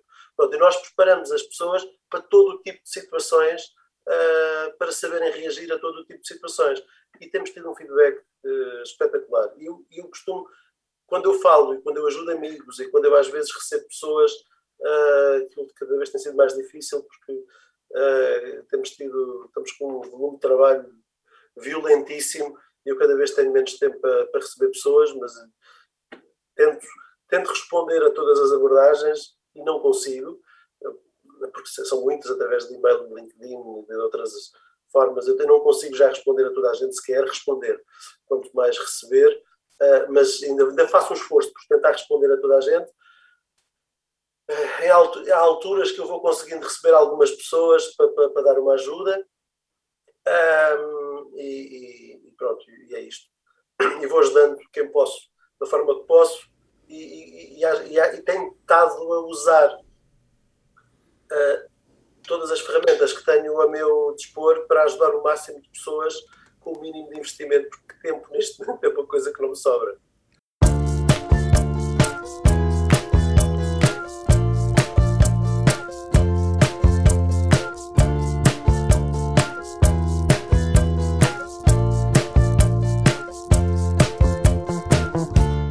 Pegando na, nestes processos outra, dando uma volta diferente, tu publicaste há tempos também um texto sobre o Employee Life Cycle, em que depois da, da retenção eh, das pessoas há, há, há desvinculação. Um, o que é uma coisa normal, não é? As pessoas têm objetivos uh, na sua carreira, têm motivações diferentes, vão evoluindo, as empresas também vão mudando e torna-se normal que por vezes aquilo já não haja aquela, aquela, aquela conciliação de interesse entre as duas partes. Mas parece muitas vezes que muitas empresas veem a, a saída de, das pessoas quase como uma, uma derrota pessoal, né? Sentem quase como uma traição, como um, um abandono. Um, e, e, e, uh, isso é um, muitas vezes é um erro, né? porque muitas vezes até as, as pessoas passam pela empresa e uh, no futuro até podem, pode fazer sentido voltar, mas quando os processos de saída não são tratados da, da melhor forma, muitas vezes uh, queima-se aí uma, uma ponte. Um, como, é que tu, como é que tu vês uh, esse tipo de, de, processo e como é, que tu, como é que tu vês as empresas a lidar com a, com a saída de, de pessoas quando não é, lá está, pela iniciativa da, da empresa? Epá, eu vou falar da minha experiência pessoal de, de, tudo aquilo que vi. Portanto, eu não vi tudo, uh, mas já vi muito. Posso dizer que pelo menos 90% das empresas não faz bem a desvinculação. Uh, a partir do momento em que a pessoa diz que vai ser, então vai ser, então vai à vida dele. Já não quer saber também. Pronto. Olha, pode ir já hoje, nem precisa dar o prévio. Pronto. Eu vejo muitas coisas destas. Uh, e isto é, isto é totalmente errado. Uh, é, é, na altura da desvinculação. Eu, por exemplo, olha, quando saí do Banco de Finança fui, fui extremamente bem tratado. O presidente fez questão de me receber no gabinete dele para, para, para se despedir de mim, para me dizer um dia que eu quisesse voltar que a porta estava aberta. Naturalmente que, entretanto, a minha carreira evoluiu para, para outros para outras áreas e não sei se isso algum dia eh, se virá a colocar essa hipótese, mas, mas, mas, mas gostei. Gostei, da, da, gostei de ser bem tratado e de me dizerem gostávamos muito de o ter cá, tive lá oito anos, gostávamos muito de o ter cá, temos muita pena que se vá embora, se um dia quiser voltar a porta está aberta. Ah, mesmo que nunca, volta, nunca, nunca, nunca venha a acontecer, mas é bom ouvir isto e portanto, fica, fica aqui uma, uma, um bom sentimento relativamente à empresa, porque temos de tratar bem a pessoa até o último dia. Também, também soube de um caso de, um, de uma pessoa que saiu de uma organização, uh, uh, a pessoa saiu, reportava ao diretor-geral, o diretor-geral praticamente não tratou mal a pessoa, mas basicamente depois a pessoa saiu, nunca mais, nunca mais respondeu a e-mails, nunca mais respondeu a telefonemas, nunca mais quis falar com a pessoa, não sei o quê. Passados uns tempos, essa pessoa, eu escrevi até um artigo sobre isso, passados uns tempos, essa pessoa encontrou alguém que trabalhava nessa empresa e essa, essa, essa pessoa disse-lhe: Então, é pá, nunca, nunca pensei que fosses saísse daquela empresa. E a pessoa respondeu: Então, mas porquê? Ah, é porque o CEO tinha a ideia que tu fosses tu um dia a substituí-lo. E a pessoa respondeu: Ah, foi, olha, ele a mim nunca me disse isso. E esse teria sido o único argumento que me poderia ter feito ficar. Uh, nunca, não tinha ideia que isso, que isso fosse sequer, que isso tivesse a ser cogitado. E esse era o único argumento que me podia ter feito ficar. Portanto, o que é certo é que a pessoa saiu, não ficou uma boa relação entre aquelas duas pessoas, não ficou má, mas também não ficou boa. Uh, e, e se calhar, se tivesse ficado uma, uma, melhor relação, se calhar ficava uma porta aberta para se calhar um dia essa pessoa voltar lá para o tal lugar do CEO, um dia quando o CEO resolvesse uh, reformar-se ou qualquer coisa. Portanto, há que saber, há, há que saber gerir as saídas, aceitar. Eu, eu, eu tive muito, muito, muito recentemente, mas mesmo muito recentemente, um almoço com uma pessoa da minha equipa que recebeu uma oferta irrecusável para, para, para, um projeto, uma coisa que eu não posso competir com aquilo. Não posso, porque não tenho. A única alternativa que eu tinha para competir com aquilo é: olha, eu vou-me embora e tu ficas com o meu lugar. Pronto. Uh, e a pessoa recebeu a proposta. E, e, a pessoa quis falar comigo, marcámos o almoço e a pessoa quis, quis discutir comigo. A pessoa veio falar comigo para discutir o seu futuro sendo que o seu futuro passava por, eventualmente, sair da, sair da empresa. E a pessoa, por acaso, depois, quando chegámos à hora do almoço pessoa, e falámos do assunto, a pessoa disse-me, eu já estive a pensar melhor no assunto, e a única coisa que motiva para a saída é dinheiro e estatuto, que são as duas coisas que não estão na, no, no topo das minhas prioridades. O que está no topo das minhas prioridades é ter uma equipa em que eu confio, ter uma chefia que acredita em mim, que não me põe pressão excessiva uh, e que, que, me põe a pressão necessária para as coisas acontecerem, mas e, e, e compreende as, as, situações e que está e que faz e que dá o um exemplo e não sei o quê, e eu não sei se vou ter isso do outro lado, ou dificilmente terei isso do outro lado. E eu valorizo mais isso do que dinheiro e estatuto. Portanto, eu já tomei a minha decisão. Eu, eu pedi esta, esta conversa para, para, para, discutir o assunto contigo, uh, para me ajudares a decidir, eh, mas eu já tomei a minha decisão, eu não vou a lado nenhum. Pronto. E nós depois tivemos uma conversa sobre propósito, sobre isso, sobre aquilo, não sei o quê. Isto é, foi muito, muito, mas mesmo muito recente. Hoje. Uh, foi hoje, há três horas. Uh, e, e, e, o que é certo é, isto dá, deu uma alegria tremenda à pessoa dizer-me isto. Eu, eu fiquei, fiquei com o ego cheio e eu disse à pessoa, olha, se tu achares que é para sair, que é a altura de sair, eu não tenho como como competir com isso. Não tenho como competir com isso. Se tu decidires que é, que é dinheiro e que é estatuto que, que, que te fazem feliz e que, e que fazem uma diferença tal que faz com que queiras sair e arriscar, eu não tenho como competir com isso. Eu vou e, e ajudo-te até o último minuto. No dia que tu saís, passas para a concorrência e deixas de contar com a minha ajuda enquanto profissional, mas continuas a contar comigo enquanto amigo. Uh, portanto, um, há, eu, eu, acho que nós devemos preparar as pessoas para elas serem apelativas para o mercado, desenvolver as pessoas a, um ponto de elas chegarem a um nível tal que são, que são muito apelativas para o mercado. Mas devemos tratá-las tão bem, tão bem, tão bem, que elas não se vão querer ir embora. Portanto, esta é a minha máxima. E, e, e, se, se, esta pessoa sair e se aceitar aquele lugar, eu vou ficar extremamente orgulhoso, porque uma grande parte do sucesso daquela pessoa uh, eu sei que eu, eu, sei que, que é devido também a mim. E, portanto, uh, se isso acontecer, eu, eu vou ficar extremamente feliz também. Eu, eu, disse à pessoa: olha, se tu, se tu fores embora, eu vou ficar muito feliz por ti e muito triste por teres embora.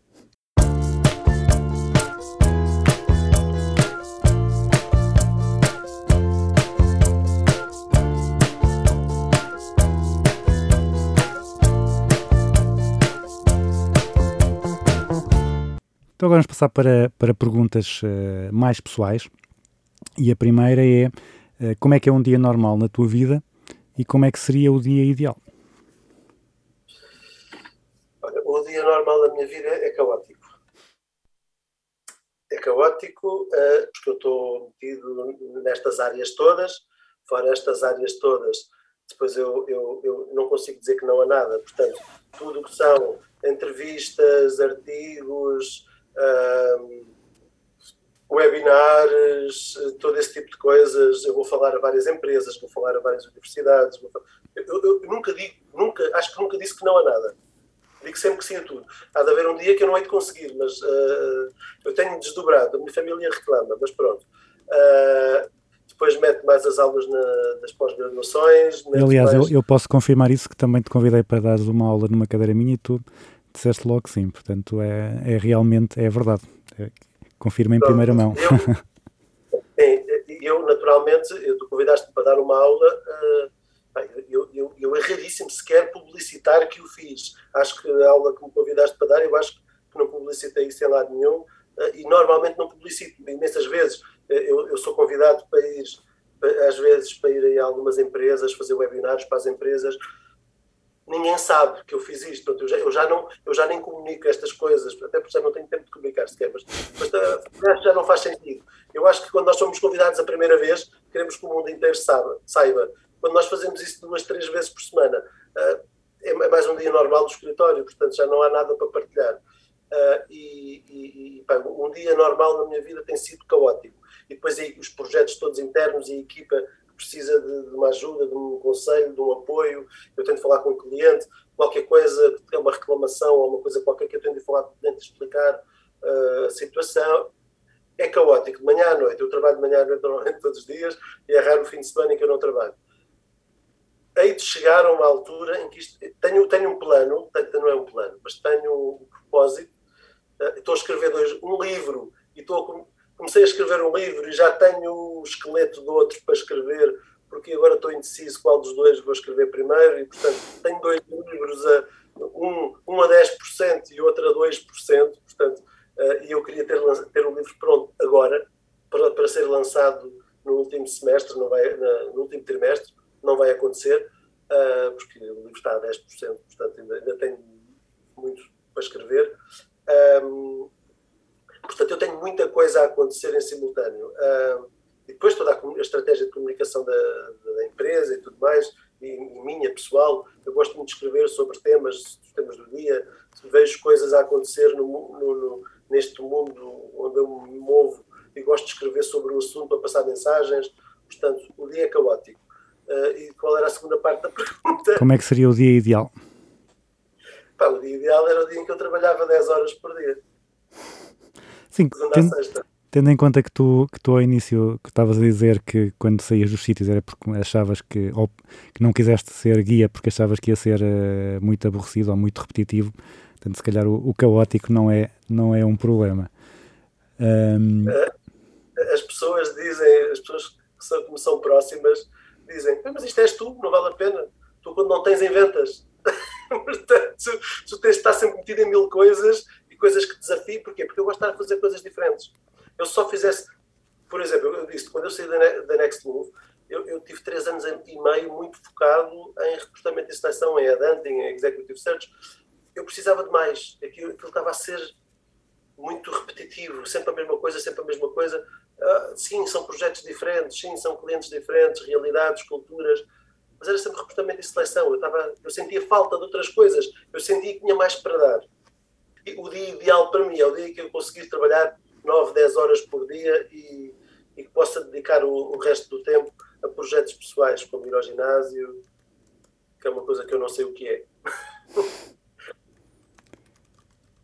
Então, a outra, a sua pergunta seguinte, e, e até vem bem na sequência, como tu tens tantas coisas por fazer, tá- tens um dia tão ocupado, quais é que são as técnicas, as práticas ou as apps que tu usas para ser o mais eficiente possível, para gerir eh, o tempo da melhor forma, para conseguires ter tempo para tudo? Então, olha, grupos no WhatsApp dão um jeitaço, porque eu tenho grupo para a universidade, grupo para, para, para o Executive Search, grupo para não sei para onde, portanto, grupo para a área comercial. Tenho grupos no WhatsApp para tudo e mais alguma coisa. O WhatsApp dá-me jeito para ter estes grupos com que eu facilmente consigo comunicar e passar mensagens e receber mensagens. O WhatsApp é uma. O calendário do Outlook é, ah, para mim, ah, indispensável. Tudo o que não está no, no calendário do Outlook não existe na minha vida. Eu se, eu, se, eu se perder o acesso ao Outlook, eu faço a metade do meu dia, porque eu não sei o que é que tenho para fazer. Eu e o meu Outlook, eh, e depois eu tenho cores. Coisas pessoais é uma coisa, coisas de Executive Search é outra, reuniões comerciais é outra, reuniões internas é outra, entrevistas e sessões de placement é outra. Portanto, eu tenho um conjunto de cores. Eu costumo, eu costumo dizer que o meu calendário é tipo a bandeira LGBT. E assim, essa é uma quantidade de cores. eh, eu sou para o LGBT, basta ir ao meu calendário. Então, É uma, uma coisa que eu costumo, que eu costumo usar, porque sim, olhando para o meu calendário é desde de manhã até à noite muitas cores, muitas cores diferentes para, para as, várias coisas. A universidade é outra, eventos é outra, portanto, só para dizer, olha, eventos, como isto, este, este momento que eu tenho agora aqui no meu calendário está a vermelho, que é a cor dos eventos. Tudo o que é eventos, webinars, palestras e não sei o quê, é, fica a vermelho. Então, e, e no meio da- deste, deste, deste caos todo eh, e de, de tentar ser eficiente, o que é que tu, mesmo assim, que tipo de tarefas, o que é que tu insistes em fazer, ou seja, que não delegas, que não, não abdicas, mesmo sabendo que por vezes pode não ser a aplicação mais eficiente do teu tempo? Olha, responder a todas as pessoas que me abordam, por exemplo, porque eu sei que mais ninguém faz isso. Ah, e, e mesmo assim não consigo responder, às vezes eu perco a noção, às vezes, muitas vezes acontece, muitas vezes acontece, mais do que eu queria.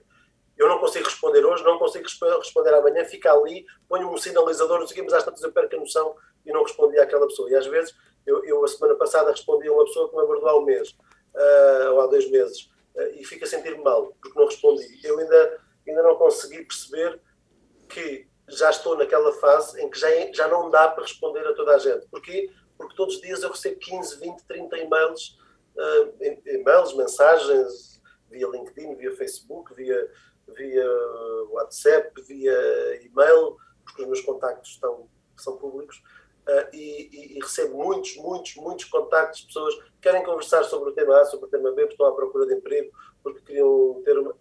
Eu, eu não consigo responder. Se quer responder a toda a gente, quanto mais receber toda a gente. E é, eh, eh, e eu, eu continuo a tentar. A questão é essa. Eu continuo a tentar. Ainda, ainda não consegui, ainda não consegui mentalizar-me que em determinada altura eu vou ter de arranjar um automatismo eh, qualquer, uma situação qualquer, porque eu não quero deixar as pessoas sem resposta. Por outro lado, não consigo responder já. Já não é humanamente possível. E, e as pessoas que me estão a ver eh, e que já me abordaram sabem receberam mensagens minhas à uma, às duas e às três da manhã.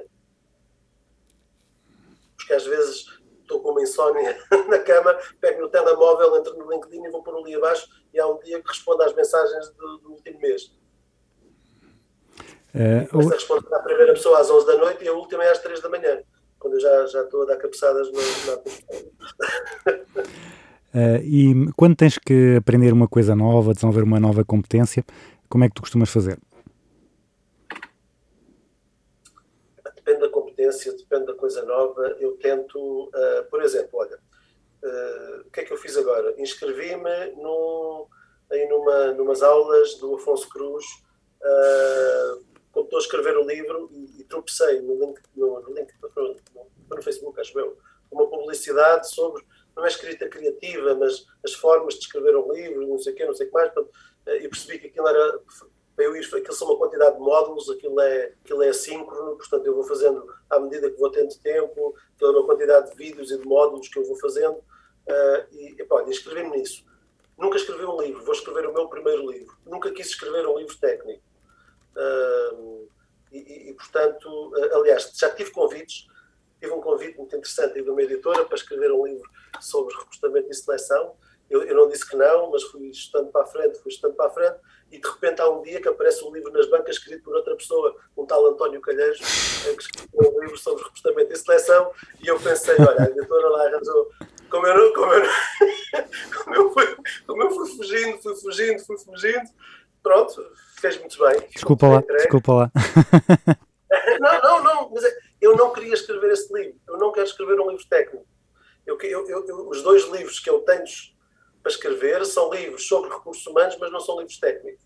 E não vou desvendar mais, eh, porque, porque é uma ideia muito gira que eu, que eu tive e, e, só, e quero, quero que as pessoas sejam surpreendidas quando lerem o livro. Não quero, não quero, não quero dar aqui spoilers. Uh, acho que são dois livros muito giros, mesmo. Epá, sério, eu ando há anos com esta ideia na cabeça, mas mesmo há anos.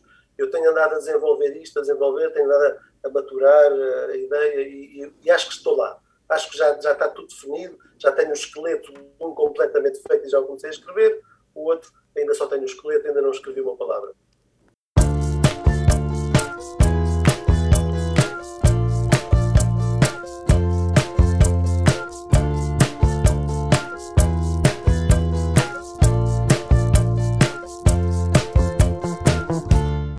Uh, então agora vamos passar para, o, para a fase final do, do programa, que é o que eu chamo a grelha fixa, que são as perguntas que são iguais para todos os convidados e que são na, naquele formato que os americanos chamam rapid fire, portanto, perguntas de, de resposta mais rápida.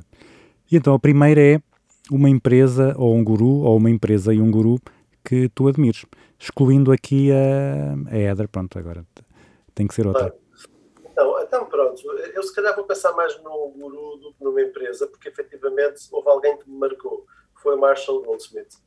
Uh, eu tive três dias com ele quando ele esteve em Portugal, eu fui buscar ao aeroporto, fui para o aeroporto, almocei com ele, jantei com ele, fui ver copos com ele uh, e, e assisti aos dois, a, a, às duas conferências que ele vem cá dar, às duas palestras que ele vem cá dar, de inteiro, e, e, e hoje olho para trás, e na altura não tive essa noção, gostei muito da pessoa, mas não tive. A, mensagem era tão simples, tão simples, tão simples, tão simples, que eu não lhe dei tanto valor. E agora, olhando para trás, eu estou sempre a, a, a voltar ao. Quando o Marshall Goldsmith esteve em Portugal, eu aprendi uma coisa com ele muito importante que vou passar agora. Quando eu faço coaching, quando eu faço sessões de placement, quando eu tenho de dar um conselho a uma pessoa da minha equipa, quando eu tenho de dar um conselho a alguém que está à procura no mercado de uma, de uma eu recorro tantas vezes, tantas vezes, a um familiar, a um amigo, um conselho sobre uma coisa qualquer da vida, uh, eu recorro tantas vezes a ele uh, que, que eu acho que, que eu acho que, que, é a pessoa que, que, em que eu mais, é o guru que mais me marcou. Uhum. Já conheci alguns. Uhum. Uh, um livro que toda a gente devia ler, técnico ou não técnico? Imagino que toda a gente vá para os livros técnicos, eu vou para os livros não técnicos. e há um livro. Há um livro. Bom, eu tenho. Aqui há pouco tempo eu, eu, eu fiz aquela coisa do 10 livros, os 10 livros da tua vida no, no Facebook, só pôr as capas e não sei o que, eu fiz isso. Uh, e pus nove livros portugueses e um livro estrangeiro. Eu, eu como não tenho muito tempo, foco-me, então eu tento ler só livros uh, de autores portugueses, de autores lusófonos, também leio muito Cunha Couto, também é um autor que eu gosto muito e, enfim, não é necessariamente português, mas pronto, autores lusófonos, também leio alguns autores brasileiros. Um, e, e, pensando bem nos vários livros, eu, eu, eu, infelizmente vou ter de ir para um autor estrangeiro, espanhol, uh, que é o Javier Marias, porque há um livro que eu acho, porque uh, uh, o livro que toda a gente, se me perguntares qual foi o livro que mais te marcou, ou qual foi o livro que voltavas a ler, a resposta seria outra. Agora, o livro que toda a gente devia ler são Os Enamoramentos do Javier Marias. Não sei se é para explicar porquê ou não. Se quiseres. Muito rapidamente. Sim. Sim, rapidamente. É, é uma viagem, não é um livro para toda a gente, é, uma, é, um, é um livro muito parado.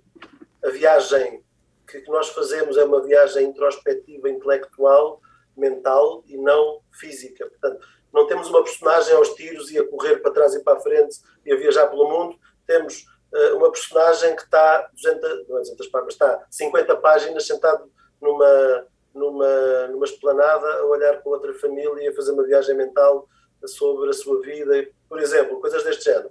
Mas nunca tinha lido, para já a personagem principal é uma mulher, e o livro é escrito por um homem, e a forma como aquilo está escrito, eu fiquei esmagado com a genialidade daquela história, daquela, daquela, escrita. E recomendo este livro, e, e, muitas vezes, e há dois livros, há dois livros que batem todos os recordes de livros que eu dei nos aniversários e nos, e nos, e nos natais a toda a gente. Um dos livros é Os Enamoramentos do Javier Marias e o outro é o Para Onde Vão os Guarda-Chuvas do Afonso Cruz. Portanto, são os dois livros que eu, já, que eu mais dei em toda a minha vida. já dei para aí 20 de cada um a, a pessoas diferentes. A pergunta seguinte é uh, um conceito ou uma prática da gestão que tu vejas mal compreendida ou mal aplicada pelas empresas ou pelas pessoas? Olha, acho que vou voltar, uh, vou voltar um bocadinho ao Marshall Goldsmith, ele tem um conceito que eu acho espetacular e que é muito mal compreendido e poucas pessoas gostam, poucas pessoas aceitam e, e, e, poucas pessoas o praticam, que é o feed forward. Quando tu dás feedback numa lógica construtiva, uh, tu vais dizer, olha, fizeste isto, fizeste isto bem, fizeste isto mal, etc, não sei o quê. O, o, podias ter ido por aqui, podias ter ido por ali. End of story. A pessoa pode refutar, end of story. O feed forward, no dia a dia, quando tu estás a conversar com alguém, em vez de dizer fizeste bem, fizeste mal, podias ter feito assim, podias ter feito assado, podes, podes fazer de outra maneira, que é usar as, as técnicas do feed forward, que eu sou fã e uso muito quando faço coaching e quando faço placement, uso muito estas técnicas do feed forward, que é, uh, olha, uh, tu fizeste isto desta forma, uh, já pensaste que podias ter usado outras metodologias? que outras metodologias é que, é que podias ter usado? Que outras opções podias ter tomado? já pensaste em, em, algumas opções mais para a esquerda, mais naquela área, ou mais na outra área? Se, já pensaste, então, e se tivesses ido por onde é que terias ido? Como é que terias feito? Basicamente, uh, eu em vez de estar a, dizer à pessoa o que é que ela fez mal, eu ajudo a pessoa a chegar à conclusão sozinha, mas com perguntas que eu faço direcionadas uh, para a pessoa lá chegar. Uh, porque no coaching fazem-se muitas perguntas, mas é, são perguntas abstratas e as pessoas depois andam ali às voltas, às voltas, às voltas e nunca mais saem dali. Eu acho que isso não é, não é necessariamente bom. Eu acho que quando isso acontece, temos de usar as técnicas do feed forward para, de alguma forma, para ajudar a pessoa a questionar-se a si mesma no sítio certo. Uh, e, e, no, e, e, quando se dá feedback, eu acho que se utiliza muito o feed forward. Por exemplo, eu quando faço reuniões de, de feedback com a equipa, eu não, eu, eu não, lhes digo o que é que eles fizeram mal. Para, para começar, eu pergunto-lhes primeiro, peço-lhes feedback sobre mim. E depois, a seguir, quando passa para eles, uh, eu, não, eu não lhes digo o que é que eu acho que foi o desempenho deles. Eu pergunto, eu peço para eles me dizerem o que é que eles acham que foi o desempenho deles, para começar. Então, como é que achas que foi o teu desempenho desde a última conversa que tivemos? O que é que achas que fizeste bem? O que é que achas que fizeste mal? O que é que achas que podias ter feito melhor? Antes de eu dar o meu feedback, eu peço às pessoas. E, portanto, automaticamente, uh, eu não tenho de dizer dois terços daquilo que tinha de dizer, porque a pessoa chegou lá sozinha. E é muito mais fácil a pessoa assimilar quando foi ela a chegar lá e a assumir o que é que fez mal e o que é que podia ter feito melhor, uh, ou não é o que é que fez mal, mas o que, é, o que é que fez e como é que podia ter feito, é melhor, é melhor assim, do, do que alguém estar a dizer. Portanto, eu acho que o feed forward, e o feed forward há, por exemplo, muito pessoal aí que anda a fazer coaching que não, que não usa, que não gosta, que é contra, porque acham que devem fazer perguntas abstratas e a pessoa tem de lá chegar sozinha e a gente está a ver a porta ali ao lado e a pessoa está há 15 dias a bater com a cabeça na parede e a gente, olha, não pode perguntar, olha, mas estás a bater há 15 dias com a cabeça na parede, já pensaste que podes dar uns passos ao lado, que pode resolver para a direita para a esquerda, que pode resolver a questão, só, só, para, só, só para abrir ali um bocadinho, um bocadinho o horizonte, para a pessoa perceber que, que não é só aquele caminho, que pode, podem haver outros caminhos e, portanto, eu, eu sou fã do feed forward e acho que é muito pouco utilizado. E agora um conceito ou uma prática da gestão sobre a qual tu tenhas mudado de ideias. Já gostaste, deixaste de gostar ou achavas que não fazia sentido, passaste a aplicar, sim, algo do género. Com esta pergunta, eh, não sei se é exatamente aquilo que tu, que tu queres, que tu queres ouvir, eu não sei se era exatamente o, o intuito da pergunta, mas eh, só o que me está a vir à cabeça é o equilíbrio entre pessoas e organizações. Eu tinha uma visão e uma opinião sobre isso e tenho outra opinião completamente diferente. O que é que eu quero dizer com isto? Quando eu estava mais abaixo, quando eu era um mero técnico e que não tinha acesso à decisão, eu tinha, muita, tinha muitas opiniões, achava muita coisa, era muito crítico às vezes das opções e das decisões das organizações, etc. Eu achava que então aquilo era tão claro, como é que as organizações não seguiam por ali. E depois, com o passar dos anos e com, com, com o meu acesso ao board e às decisões e, a, e tudo mais, comecei a perceber que há toda uma, todo um manancial de informação que nós não temos acesso e como não temos acesso, estamos a criticar decisões, mas sem termos acesso a toda a informação que motivaram essas decisões. Uh, e, eu achava que, uh, que esta relação entre pessoas e empresas, achava, eu contava mais abaixo, achava que as empresas eram assim, umas entidades e as pessoas coitadinhas, e hoje já não, e hoje já vejo a coisa de uma forma mais equilibrada. Pessoas e empresas assim, com um equilíbrio grande. Aliás, um gestor de recursos humanos, quando chega a um determinado ponto, tem, tem essa função é, é, é, é de servir de balança, de, de servir de fiel da balança, em, em que num, num, prato temos, temos a organização, o board, a administração, os acionistas, e no outro lado temos as pessoas, e temos de encontrar o melhor equilíbrio possível e encontrar aqui o equilíbrio, aqui a, a, o equilíbrio mais win-win possível, em que todos ganham. E, portanto, eu, eu mudei muito a minha opinião a minha visão sobre este tipo. Quanto mais subi, eh, mais, mais acesso tive à informação eh, estratégica, mais percebo decisões que se tomam. E hoje em dia, eh, eu, eu quando faço consultoria, quando faço executive search ou o que quer que seja, com organizações, eu reúno com os diretores de recursos humanos, com os diretores gerais, com os administradores, etc. E eles dizem-me coisas que, não, às vezes, eu tenho acesso a informação que na organização ninguém sabe. Há duas pessoas que sabem, o CEO e o diretor de recursos humanos, e eu que os vou ajudar a resolver o problema. Portanto, uh, e, e, e, às vezes é e às vezes são, há decisões que são tomadas em função de, de, de, de informações que não podem ser uh, divulgadas e depois ninguém compreende. Uh, e eu aprendi a olhar para a gestão de uma outra forma, que é, se aquela pessoa está a tomar aquela decisão daquela maneira, provavelmente existe alguma coisa que nós não sabemos que, que, que motivou aquela decisão. Não assumo imediatamente que há má vontade ou que há. Às vezes há, às vezes há, também há. Infelizmente também há. Uh, se nós colocássemos um cartaz à entrada ou à saída de todas as faculdades de gestão do, do país, com uma frase um, para ser um conselho aos estudantes de gestão para eles verem todos os dias, qual é que seria o, a frase ou o conselho que tu recomendavas que lá fosse colocado? foca-te no teu propósito, prepara-te e trabalha, trabalha, trabalha. E finalmente, a pergunta mais difícil do programa todo. Uma música é, para concluir o programa. Vai ser fácil. Há uma música que, há uma música que, eu, que eu gosto muito e gosto muito há muitos anos e não consigo enjoar e que posso ouvi-la ouvi 500 mil vezes. Uh, Herbie Hancock, Cantaloupe Island é provavelmente, não vou dizer que é a minha música preferida, que isto vai mudando, mas, mas será uma das minhas preferidas de sempre. Juntamente com, com Nina Simone e algumas outras, portanto, mas, mas eu diria que esta é talvez a principal. Bem, é uma boa escolha. É, é engraçado que.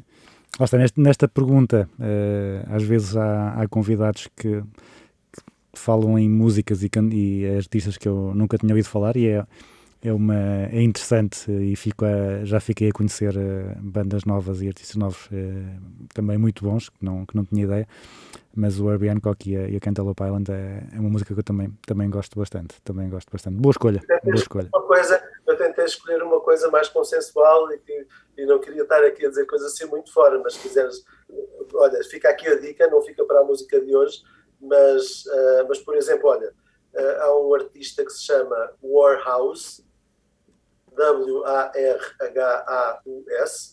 Uh, podes começar com o Mad World e depois vai por aí fora. É um artista muito interessante, particularmente para quem gosta de sons tipo uh, Tom Waits, uh, tipo Leonard Cohen. Pronto, ele, tem um, ele tem um timbre de voz muito parecido com o do Leonard Cohen, tem uma forma de encarar a música muito parecida com a do Tom Waits e tem arranjos, uh, muitos arranjos musicais muito parecidos com o Serge Gainsbourg. Portanto, quem gostar destes três, destes três uh, compositores cantores vai gostar deste, deste artista. Este artista tem muito, é muito pouco conhecido e tem coisas espetaculares.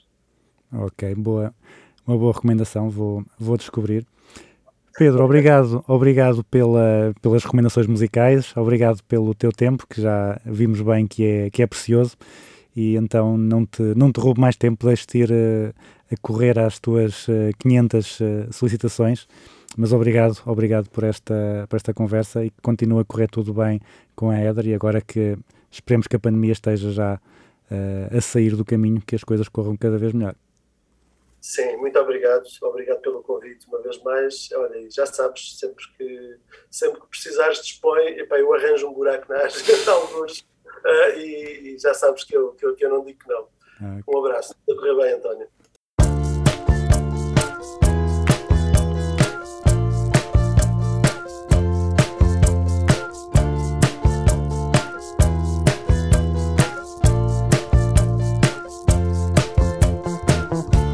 E assim terminamos o Business as Usual número 64 com o Pedro Branco. Se têm interesse em gestão de pessoas, podem pedir ligação no LinkedIn e seguir os conteúdos que ele vai partilhando. Se ele estiver com insónias, podem ter a sorte de conversar diretamente com ele. A gestão regressa à RUC para a semana. Agora relaxem e ouçam Herbie Hancock com Cantaloupe Island.